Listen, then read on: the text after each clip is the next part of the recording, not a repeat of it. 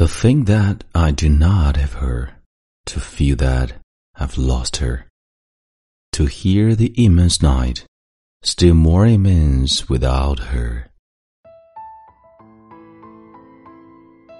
嗨，朋友你好，欢迎收听英语美文朗读，我是你的朋友孟非 Phoenix。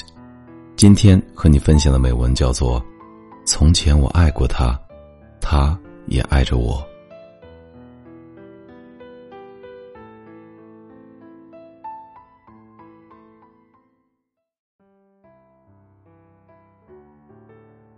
Tonight, I can write the sadness lines. Write, for example, the night is shattered and the blue stars shiver in the distance. The night wind revolves in the sky and sings. Tonight, I can write the sadness lines. I loved her, and sometimes she loved me too. Through nights like this one, I held her in my eyes. I kissed her again and again under the endless sky. She loved me, and sometimes I loved her too. How could one not have loved her great still eyes? Tonight, I can write the sadness lines.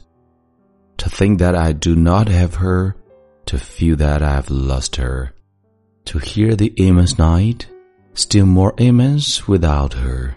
And the verse falls to the soul like dew to the pasture. What does it matter that my love could not keep her? The night is shattered and she is not with me. This is all. In the distance, someone is singing. In the distance. My soul is not satisfied that it has lost her. My sight searches for her as though to go to her. My heart looks for her, and she's not with me. The same night one in the same trees, we of that time are no longer the same. I no longer love her, that's certain, but how I loved her. My voice tried to find the wind to touch her hearing another's. She will be another's. Like my kisses before, her voice, her bright body, her infinite eyes. I no longer love her, that's certain, but maybe I love her.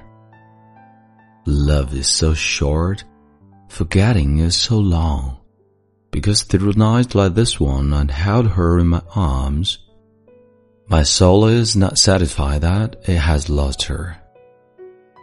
Though this may be the last pain that she makes me suffer, and these the last verses that I write for her.